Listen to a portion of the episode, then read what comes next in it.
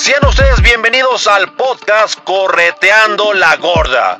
El único podcast que te va a ayudar a alcanzar tus objetivos, metas y una vez que los tengas definidos, ahora sí amigo, a corretearlos. Y con ustedes, nuestro podcaster, Chuy Cruz. Un aplauso para Chuy. Adelante Chuy.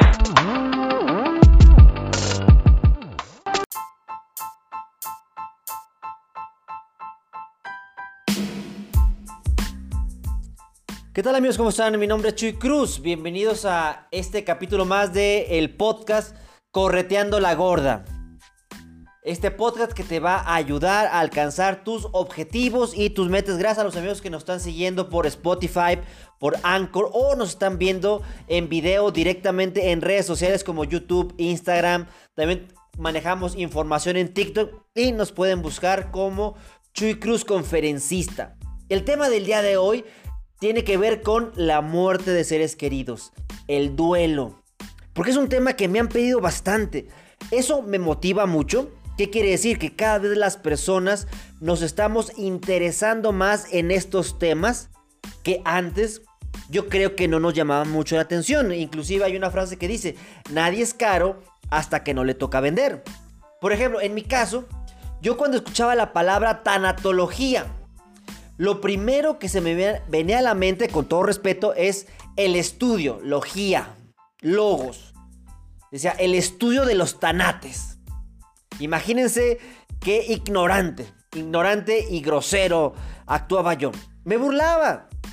Pero después de la muerte de mi hermano, ahora sí me di cuenta que es el estudio de la muerte. Y mucha gente lo denomina como el estudio del buen vivir y el buen morir. Porque la vida y la muerte van de la mano. Cuando nacemos, nacemos a un plano físico. Y cuando morimos, morimos del plano físico, pero nacemos a un plano espiritual. Eso también respetando todos los puntos de vista de cada uno de ustedes, amigos.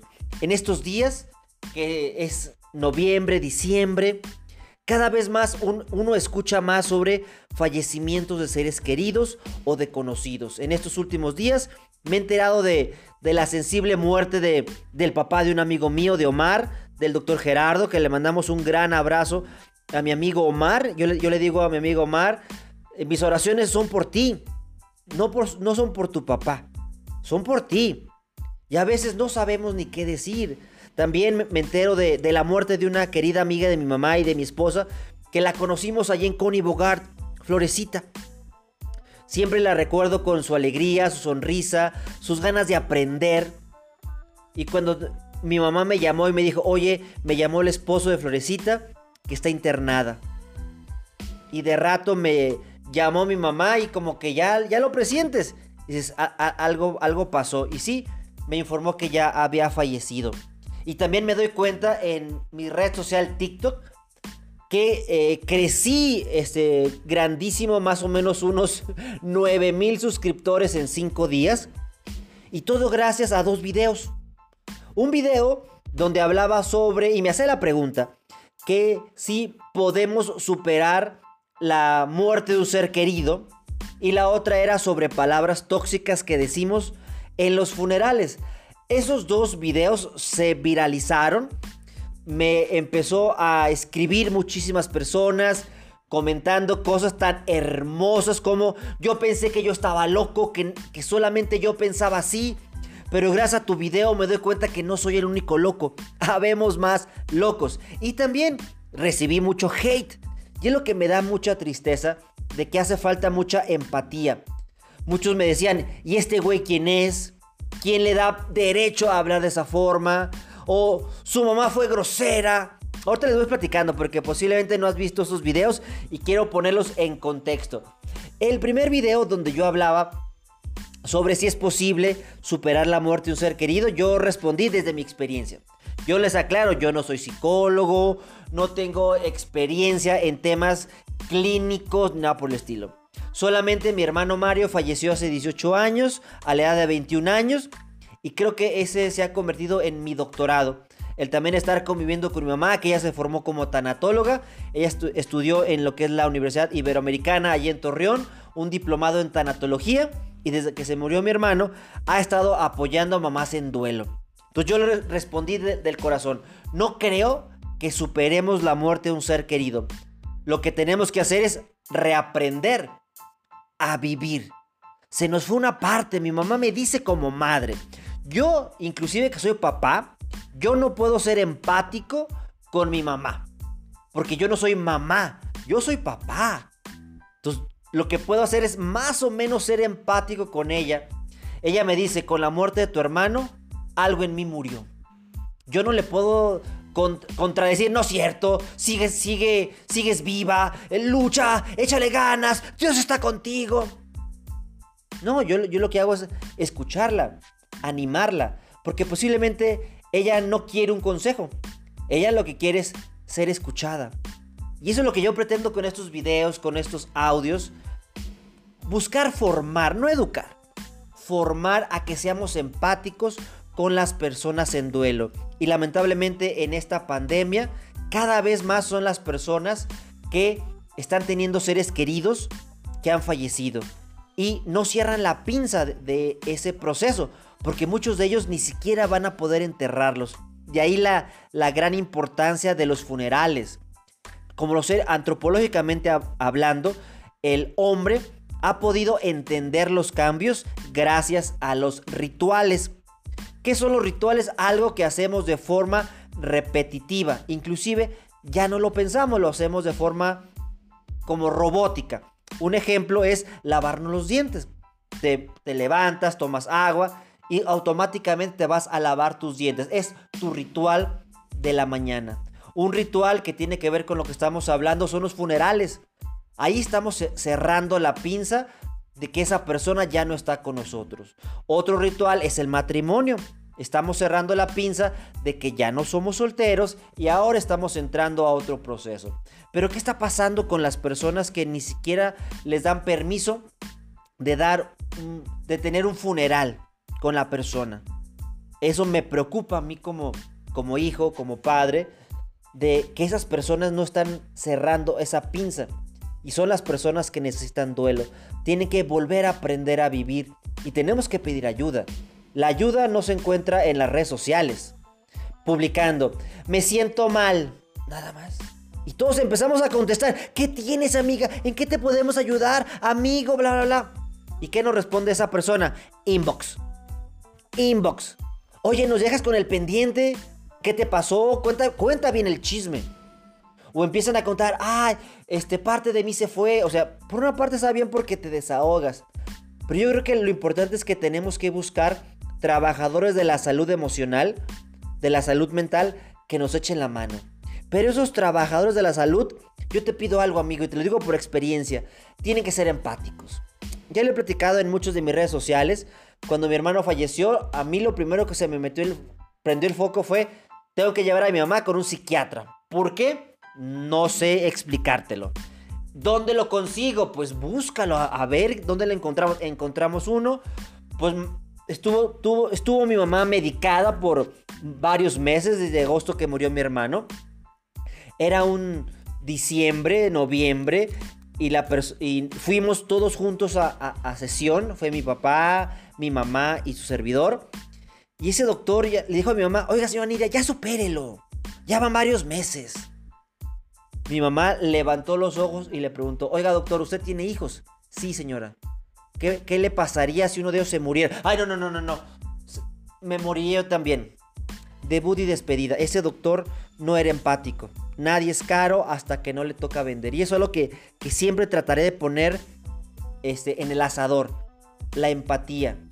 Si no eres empático conmigo, por lo menos no me juzgues. No me presiones. Échale ganas. Y ese es el otro video que, que hice, las palabras tóxicas. Mucha gente se lo toma personal, mucha gente sacó todo el hate que tiene dentro en estas fechas. Digo, por una parte, qué padre, qué padre que me usen como fuente para sacar sus, sus problemas, pero los problemas no solamente se dicen, se resuelven.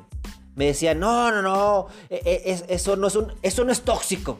Pues yo le respondí, cualquier cosa que me afecta, a mi salud física, mental, espiritual, es tóxico.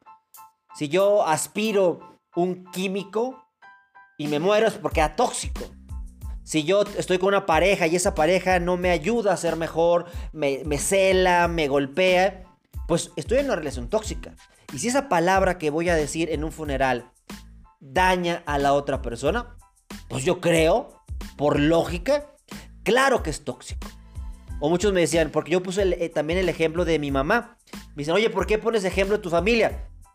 Pues es lo único que conozco. Yo no quiero ponerte ejemplos de libros. Ah, sí, en el libro Furne Total menciona que eh, el síndrome... No, no tengo ni tiempo de leerlos, ni ganas de leerlos. Pues yo quiero hablarles, amigos, desde mi experiencia. Que una persona le dijo a mi mamá, Nidia, siente feliz porque ya tienes un ángel en el cielo. Mi mamá voltea y le dice, pues a ver, que se te muera un hijo para que también tú tengas un ángel en el cielo. Y varias mujeres, es, lo que me llena de, sorpresa y de tristeza. Varias mujeres me dijeron, qué grosera fue tu mamá. Antes yo me hubiera molestado. Les hubiera dicho hasta de lo que se iban a morir. Inclusive las hubiera buscado en internet y las hubiera expuesto. Pero ahora ya no. Me doy cuenta que cada persona manejamos de forma diferente nuestro duelo y yo, le, le respondí a esta mujer, qué bueno que no entiendes a mi mamá. Porque eso quiere decir que todos tus seres queridos siguen aquí. Y otra cosa, me doy cuenta que no eres mamá. Posiblemente eres esposa, o eres hermana, o eres hija. Y, te digo eso, qué bueno que no me entiendes porque si me entenderías o entiendes la acción inmadura de mi mamá o subjetiva de mi mamá, es porque si la, la entiendes ya te pasó. Qué bueno, porque ni a mi peor enemigo le deseo que se le muera un ser querido y mucho menos que se le muera un hijo. Ahí sí yo sería muy vil. Y a veces yo le digo a las personas, qué bueno que no me entiendes.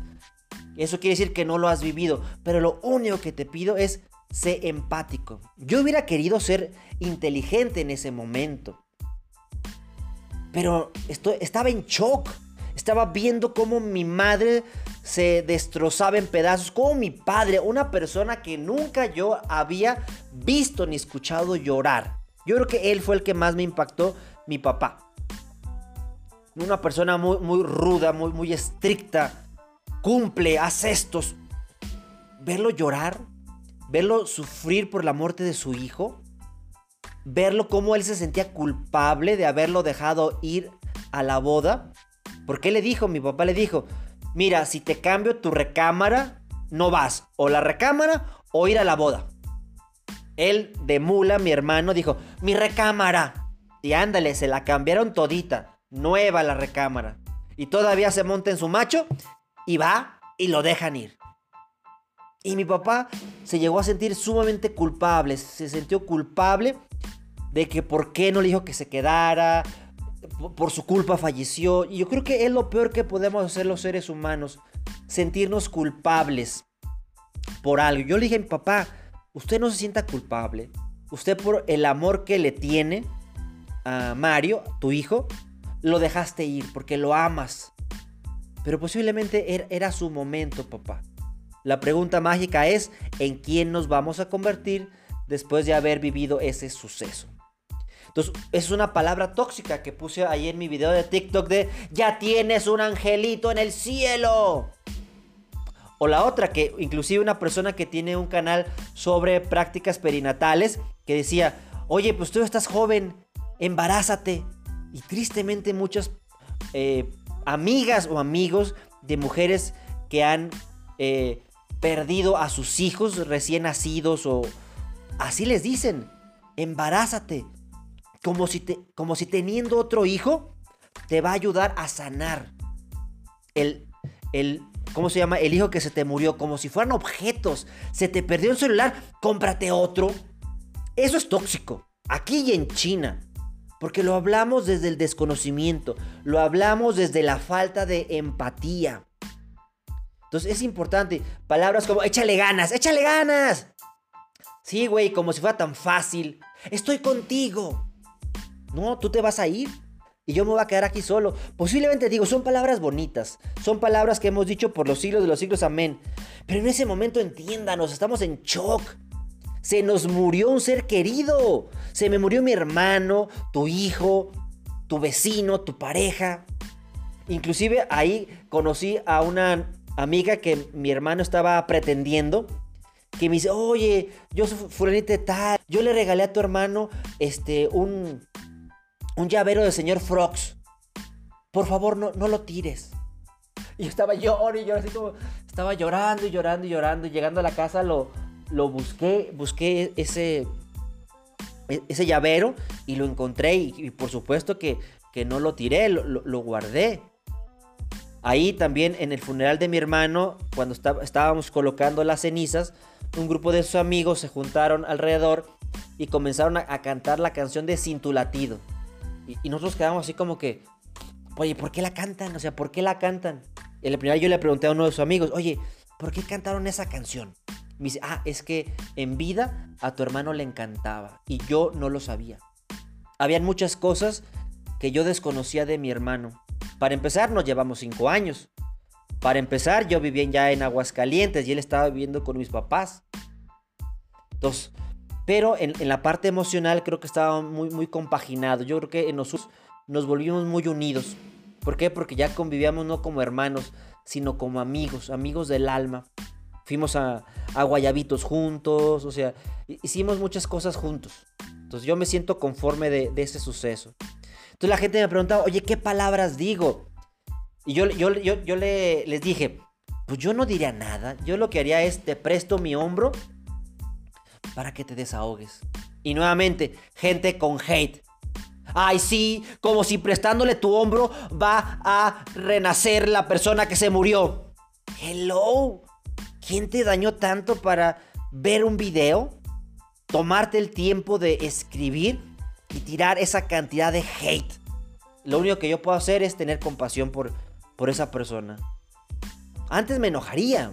Yo reconozco que que soy de un carácter eh, temperamental, aunque solamente una vez en mi vida me he peleado físicamente, no, no, es, algo que a mí me guste, y menos ahora. Yo trato de resolver las cosas por las buenas, y si no hay solución, pues lo que hago en las redes sociales. Bloqueo a la persona en una red social, que es lo que hago en la vida real. Pues ya no me junto con esa persona. Yo soy un fiel creyente que familia no es quien con la que vives. Familia es quien te ama. Entonces yo no tengo ese paradigma de que, ah, es la familia, ¿no? Gracias a Dios mi familia eh, me quiere, me ama y no tengo ningún problema con mi familia cercana, ya sea de parte de mi mamá o de parte de mi papá. Pero si llegara a pasar algo, pues tampoco tuviera conflicto. Una, frase que también mencionaron ahí mis seguidores, ahí en, en TikTok, me dice, me duele tu dolor. Me duele tu dolor. Esa frase me gustó ahora que la razono, que, que la veo 18 años después, se me hace una frase hermosa. Me duele tu dolor.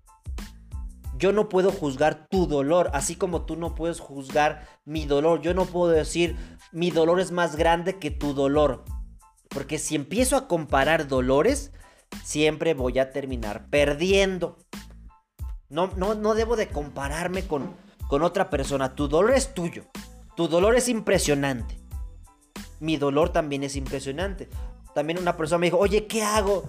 A, mi hija llora más por la muerte de su perrito que por la muerte de su abuelito. Yo le dije a esa persona, entiéndela, cada persona vive su duelo de forma diferente. Tú quieres obligarla a ella, a tu hija, a que sienta lo mismo que tú sientes como hija de tu padre que acaba de fallecer. Posiblemente ella amó mucho a su mascota, por eso ahorita su dolor se desemboca en esa mascota. No la juzgues. Hay gente que, dice, oye, qué ridículo la gente que, que entierra a sus mascotas, que las manda cremar, que sufre. Es una mascota. Tranquilos, tenemos que ser empáticos. Hay gente que sufre porque se le rompió un celular, vive un duelo, por eso y juzgamos, no, es que tú eres un payaso, mi dolor es más fuerte que el tuyo. No comparemos, cada cabeza es un mundo. Por eso esa frase de me duele tu dolor se me hizo bonita. Me duele tu dolor. No lo entiendo, porque posiblemente a mí no se me ha muerto absolutamente nadie. Pero el verte cómo estás sufriendo, cómo tienes ese terrible dolor, a mí me hace sentir sumamente mal. Otra frase que también me compartieron, que también se me hace muy bonita, es, eh, espero que Dios te dé pronta resignación. Ahí también corremos el riesgo de casi la mayoría de la gente que vivimos un duelo, le echamos la culpa a alguien. Y la persona más popular para echar la culpa, adivinen quién es. Sí, papá Dios. ¿Cómo me va? Él que va, él que resignación me va a dar. Él se llevó a mi hijo, él se llevó a mi hermano. Yo tan caquera. Pues sí, a veces somos muy jodones. Somos buenos católicos cuando todo va bien. Pero cuando hay pruebas fuertes como la muerte de un ser querido, ¡pum! A la primera nos tronamos. Pero la resignación yo creo que es algo. La, la aceptación de eso también debe ser importante. Yo en lo personal, inclusive que ya han pasado tantos años, cuando voy a, funerales, no digo nada. Solamente estoy ahí por si la persona llega y me dice, Chuy, dime algo. Y, le abro mi corazón y le comparto. Pero si me lo pide, si no me lo pide, estoy ahí para lo que me diga. Oye, Chuy, ¿me ayudas con, con, estos papeles? Ah, yo, yo, yo me ayudo. Tú quédate aquí, yo me ayudo. Perfecto. Estoy ahí para lo, que necesites. ¿Sabes que Me tengo que retirar. Tú tienes mi teléfono celular, tienes mi WhatsApp. Adelante. Chuy, necesito llorar. Vente, o sea, te presto mi hombro, llora. Y, me da tanta tristeza sentir la lágrima de la persona porque cuando estamos en ese proceso, la gente llora no solamente con los ojos, llora con todo su cuerpo, se, estremecen, literalmente uno, uno puede oler y puede percibir el dolor, el dolor de, la partida. Pero yo también, ojalá que algún día Dios me dé ese entendimiento, que la muerte es un nacimiento, es un nacimiento a la vida eterna. Y algún día nos vamos a poder encontrar. Entonces, ojalá que si tú llegas a ver esos videos que subí en TikTok, pues no te lo tomes tan personal. No es con, con, afán de ofender a otras personas. Simplemente es por lo que he escuchado y he leído en los comentarios. Mucha gente me dice, yo pensé que yo era el único loco. Yo pensé que lo que yo sentía era no era normal y con tu video me doy cuenta que es normal. Eso es lo que yo estoy buscando. Que la gente se aprenda a vivir sus emociones. Y posiblemente, amigo que me estás escuchando, que no, no sepa ni de lo que estoy hablando, ni te interesa lo que estoy hablando, me siento feliz. Quiere decir que no te ha pasado algo por el estilo. Y eso me da mucho gusto. Pero ojalá puedas prepararte antes de que lleguen estos sucesos. Y la mejor forma de prepararse es amar a las personas en vida. Estar en paz, estar en calma, enfocarnos en el cómo sí, en lugar de estarnos enfocando en el cómo no. Buscar la solución y no el problema. Ahorita eh, soy muy feliz por lo que estoy viendo en mi cuenta de TikTok, como día a día eh, está creciendo bastante con gente que está deseosa de ser escuchada, ser ayudada, pero también tengo que yo, aprender a, lidiar con el hate. Y digo, ¿por qué la gente me está criticando por exponer mi vivencia? Me juzgan porque en, qué, qué teoría me baso, quién es mi fuente de referencia, si hay validación científica por lo que estoy haciendo, si estoy generalizando, si mi mamá fue una grosera, si yo soy un grosero. Y digo, ¿y qué necesidad tiene? Pero después analizo y reflexiono. Esas personas es un porcentaje sumamente limitado. Si es el 0.01%, creo que es mucho. Y la mayoría, que es el 99.99%, están felices, se sienten agradecidos, pero es un pensamiento muy humano. Nos enfocamos en lo que perdemos, en lugar de enfocarnos en lo que estamos ganando. Y eso también lo podemos aplicar a estos procesos de el duelo. Si tú te estás ensimismando en tu dolor, pues no te vas a enfocar en la solución, te estás enfocando en el problema. Por ejemplo, aquí buscando en, páginas de psicología y de manejo del duelo, encontré un artículo que dice cómo continuar con la vida. Porque te vuelvo a repetir, no, superas la muerte de un ser querido. Lo que tienes que hacer es aprender a vivir. Por ejemplo, un punto que recomienda esta página es hable sobre la muerte de su ser querido. Existen muchos grupos de apoyos. Por ejemplo, mi mamá iba a un grupo que se llamaba, se llama Volver a Vivir. Aunque yo de, cotorreo, y lo digo con todo respeto, yo le decía a mi mamá, oye, vas a tu, grupo de Volver a Sufrir. Porque pues allá se la pasan llorando, hablando de, lo malo, bla, bla, bla. Una vez inclusive me invitaron a dar una plática sobre el duelo de los hermanos. Y, y, tengo ese pendiente de escribir un libro que hable sobre el duelo de los hermanos. Porque es el duelo más incomprendido. Todos nos volcamos a apoyar a los padres, a las esposas, a los esposos. Pero no volteamos a ver a, los hijos. O en este caso, en mi caso, a los hermanos. Y creo que somos los más olvidados.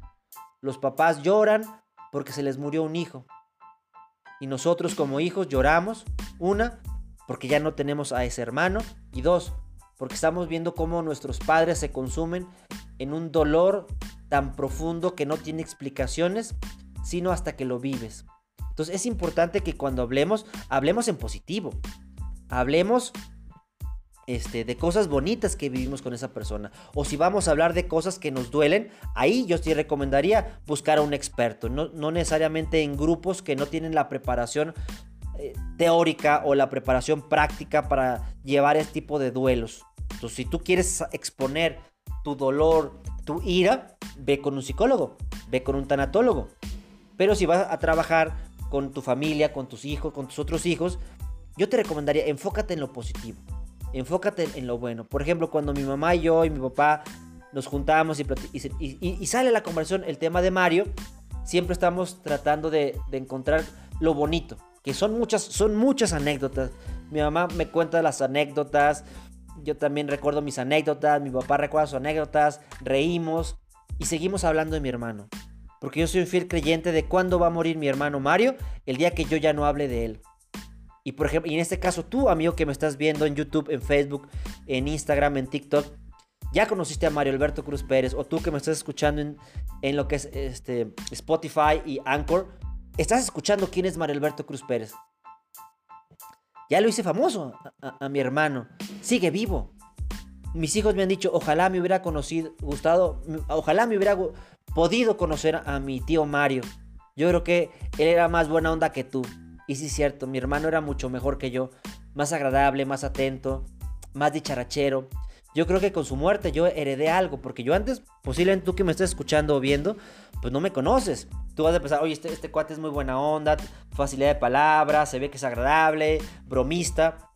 Pero yo de morrillo era bien amargado. Solamente me enfocaba en la escuela, en el deporte y no en los amigos.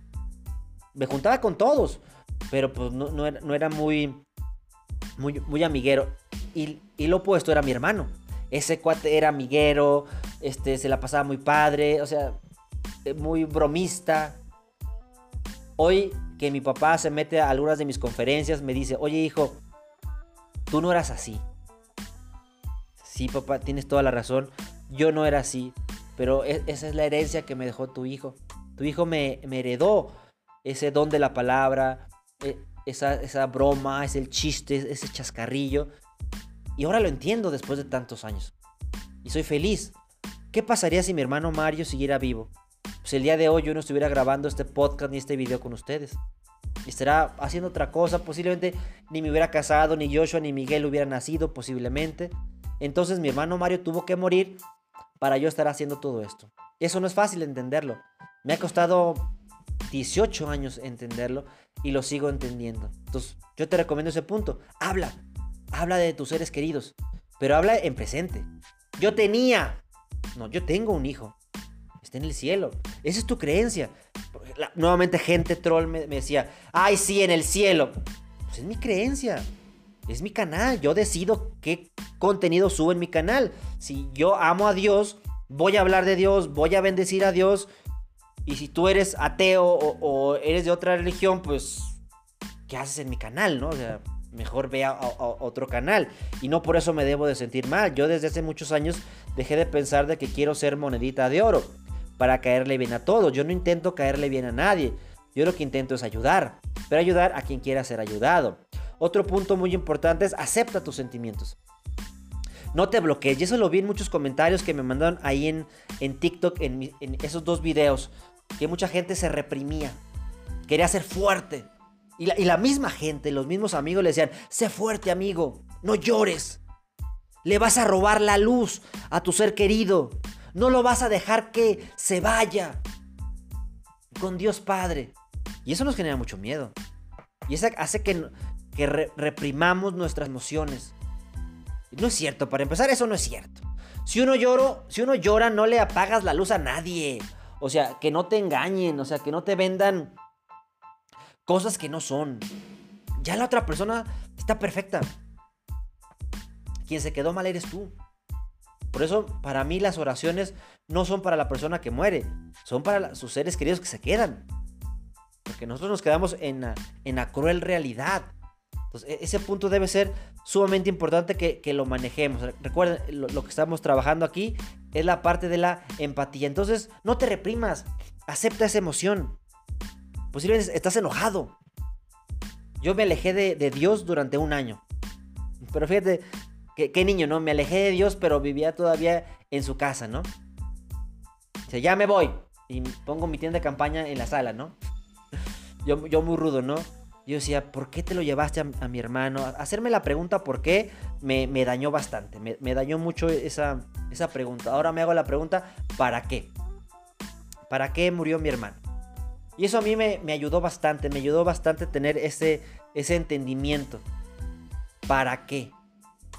¿Para qué? Ahora quiero bendecir cada día de mío que me quede. No sé cuántos años me quede de vida, no lo sé. Solamente Dios lo sabe. Pero yo quiero que esos días o años que me queden de vida sean para bendecir a Dios y para bendecir la memoria siempre viva de mi hermano. Y acepto que me sentí enojado, acepto que me sentí triste, acepto que caí en depresión. Hoy recapacito y me, y me clarifico. Tuve depresión, tuve pensamientos muy, muy negativos. Ahora ya son menos. Me estoy adaptando, soy feliz. ¿Por qué? Porque no quiero entregarle una piltrafa de esposo a mi mujer, ni también un, un, papá partido en cachitos a mis hijos. Yo quiero ser un hombre completo para mi esposa, yo quiero ser un hombre completo para mis hijos, pero por dentro también tengo que estar lleno. No, no puedo estar lleno de paja o lleno de miedo. Así que amigos, acepta tus, tus sentimientos, tus emociones. No le creas a las personas que te dicen que reprímelo, este, sé fuerte. Si, quieres llorar, llora. Si quieres reír, ríete. Si quieres enojarte, enójate. Pero hazte la pregunta, ¿y qué voy a hacer con esa emoción? ¿En quién me convierto con esa emoción? Otro punto bien importante es cuídese a usted y a su familia. Yo lo vi con mi mamá. Ella se descuidó bastante en los primeros meses, en el primer año. No comía, no se alimentaba, no se bañaba. Estaba muy triste. Y le entiendo. Se le murió su hijo. Estaba toda adopinada con lo que le daba ese psiquiatra que les estoy platicando. Es importante cuidarnos como familia, no, dejarnos caer, porque a veces descuidamos a un miembro de la familia y posible ese miembro de la familia va a tomar una decisión que, que no es la adecuada y después vamos a estar viviendo otro duelo. Es muy importante. Así como tú te preocupas por los demás, también preocúpate contigo. No te estoy diciendo que tú salves a todos y tú te mueras, no. Cada quien debemos de aprender a, ser responsables y eso nos va a ayudar bastante. Otro punto importante dentro de esta serie de cómo continuar con la vida es rememore y celebre la vida de su ser querido. Eso yo lo relaciono mucho con el primer punto, que es hablar de mi ser querido. Estamos recordando esos sucesos, esos momentos hermosos que vivimos juntos. Yo recuerdo varios sucesos después de la muerte de mi hermano mi papá, como, es él, él estudió en el Politécnico Nacional. Cuando vivíamos en Torreón, me llevó al Campus Laguna, el TEC de Monterrey, a ver jugar a sus águilas blancas contra el equipo del TEC de Monterrey. Yo, como exalumno del TEC, yo quería sentarme en la porra de, del TEC de Monterrey, pero mi papá me llevó y me obligó a sentarme con la porra de los viejitos del Politécnico Nacional. Viejitos, viejitos. Muchos iban ahí con sus bastones y con sus nietos. Pero echaban tanto relajo le echaban tanta carrilla a los del Tec de Monterrey que los, casi casi los hacían llorar a los jugadores. Al final, este, ganó por mucho el Tec de Monterrey, ¿no? Pero qué ambientazos se aventaron esos exalumnos del Politécnico Nacional. Pero estábamos ahí y un maestro pasa al lado de nosotros y nos dice, hola Mario, ¿cómo está? Hace mucho que no lo veo. Diciéndomelo a mí. Mi papá y yo nos volteamos a ver. y yo le digo, Ah, ok, profe, gracias, gusto en verlo. Ah, ok, nos vemos, Mario. Me confundió con mi hermano. No, hombre, me, sentí muy triste. Lloré, lloré, lloré como Magdalena. Eh, gritaba para el partido, pero para sacar la emoción. Y la otra vez en un antro allá en Torreón, cuando todavía antros. Estaba yo, estoy ahí bailando, voy al baño y de repente se me acerca un chavo y dice, ¿qué onda? ¿Qué onda? ¿Qué pues? Y dije, ya valió. Ya valió, van a haber broncas.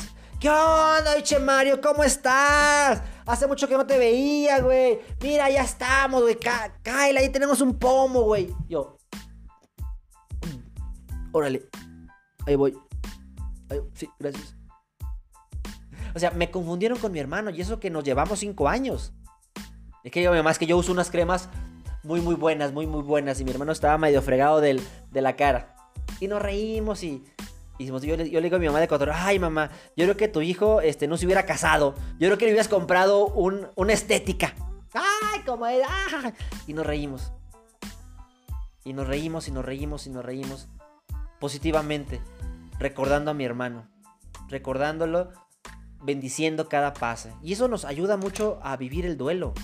Claro, hay, hay fechas que duelen, pero bastante. Como estas de diciembre.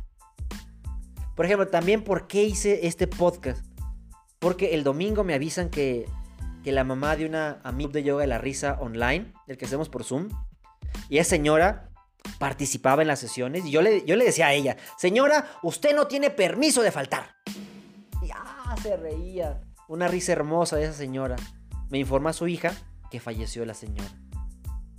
Hace mucho que no sentí un dolor tan grande como lo sentí con mis seres queridos. Porque yo sí quería y apreciaba mucho a la señora Elia. Me encantaba verla y escucharla reír. Ella, ella iba a, exponer la, la, yoga de los jarochos. Le tocaba exponerla este miércoles.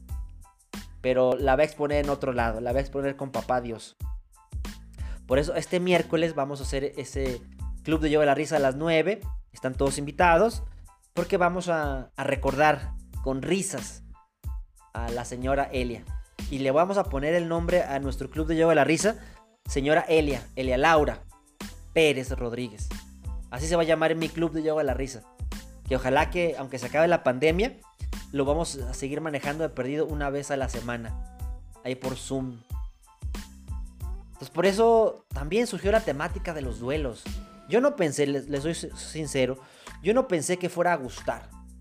Yo decía, no, pues en TikTok lo que pegan son los bailes, lo que pegan son las muchachas chichonas o los hombres guapísimos.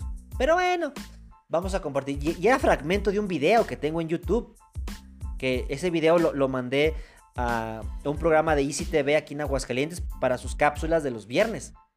Y lo corté en, cachitos y un cachito lo subí a, a TikTok.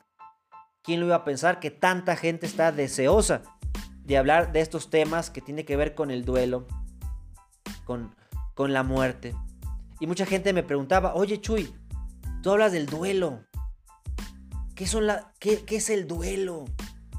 Por ejemplo, el duelo es un, término que desde 1969 en el campo de la, psicología eh, está dominando esa fase de, del duelo, ¿no? Que son cinco, cinco puntos importantes. Uno y que fue desarrollada por una psiquiatra suizo-estadounidense, Elizabeth Kubler-Ross. Entonces, se, me hace interesante estos, estos puntos.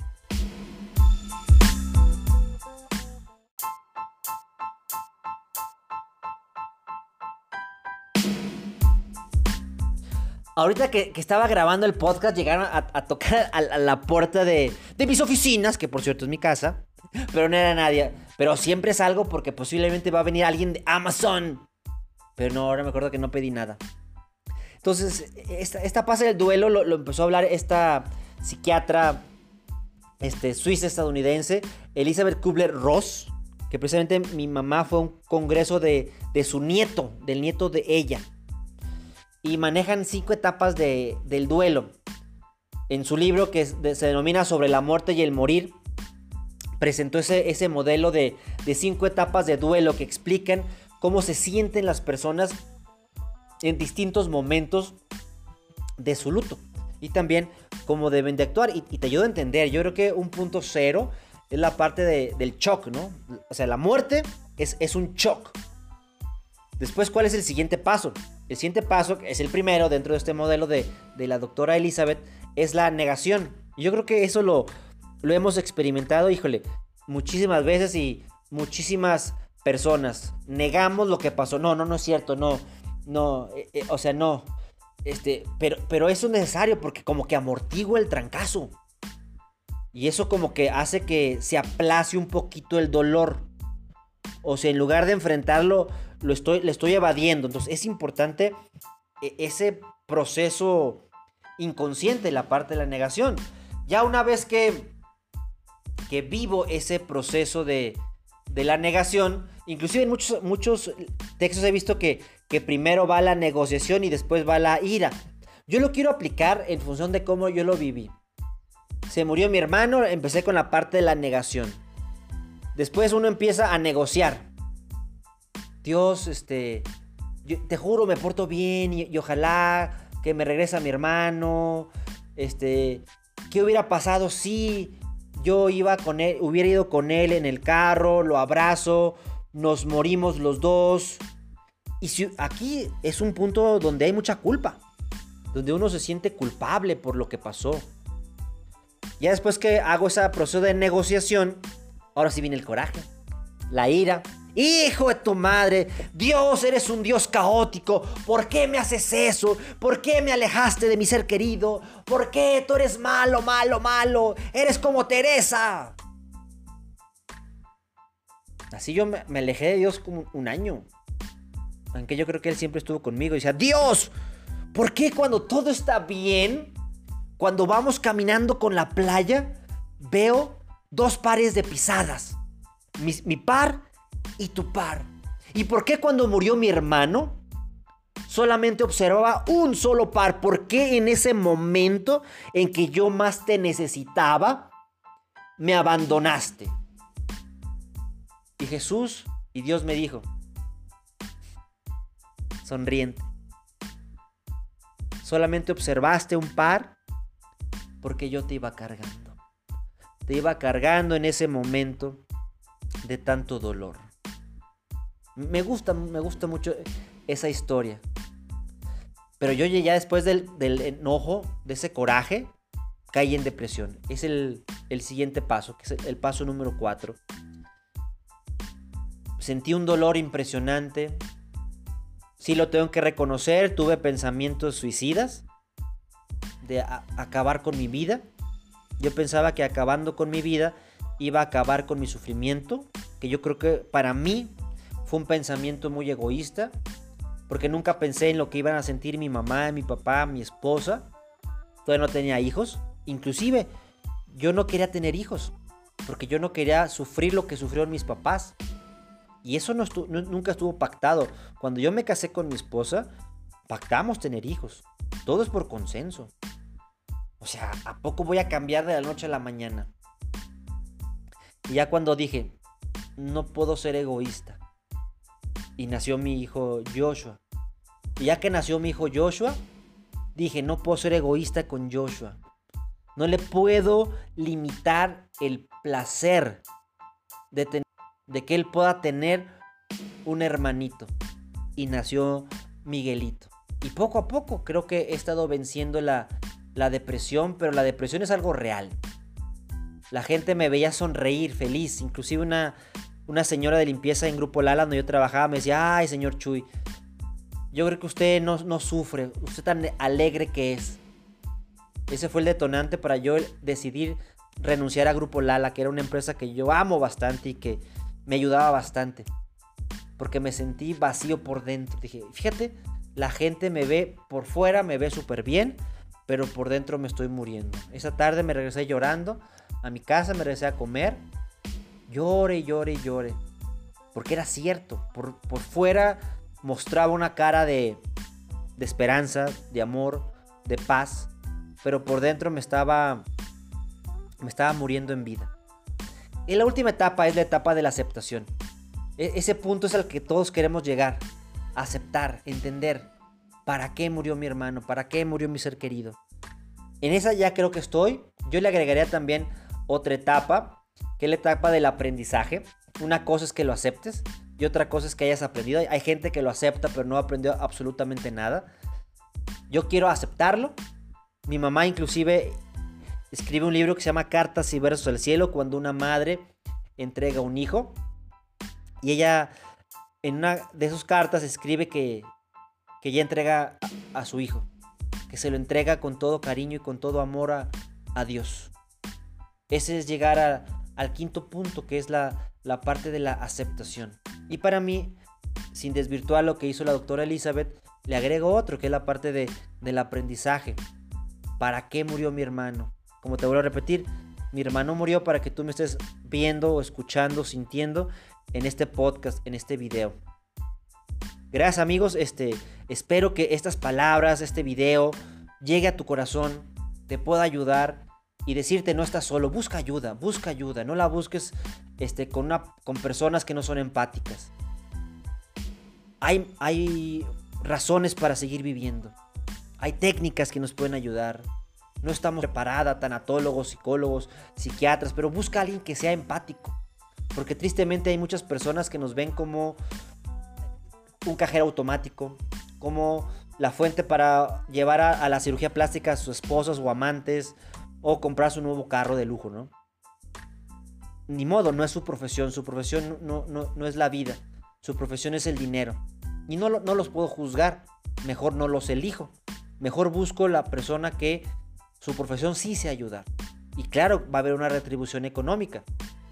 Porque la vida es así, doy recibo. Tampoco voy a querer que me dé ese trabajo gratis. Si soy capaz de invertir en comprar unos zapatos, en comprar una cadena, en comprar una computadora, pues claro que voy a ser capaz de poder invertir en mí mismo en mi salud física, mental, espiritual y emocional. Gracias amigos, síganme en mis redes sociales, búscame como Chuy Cruz Conferencista, YouTube, Instagram, Facebook, LinkedIn, Spotify, TikTok. Ahí estoy subiendo mucha información en TikTok. Estoy muy feliz por lo que estoy logrando en TikTok. Espero ayudar, ayudar a más personas. No están solas. Y les voy a repetir, yo te quiero ayudar desde mi experiencia, desde mi vivencia. No pretendo sustituir a ningún trabajador de, de la salud. Algún día te prometo que voy a estudiar psicología o voy a estudiar algo que tenga que ver con eso. Pero por lo pronto te habla Chuy desde el corazón. Muchísimas gracias amigos y Dios me los bendiga.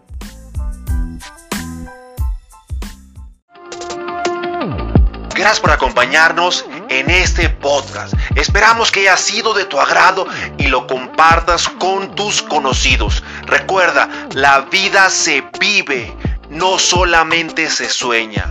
Correteando la gorda, el podcast para ti.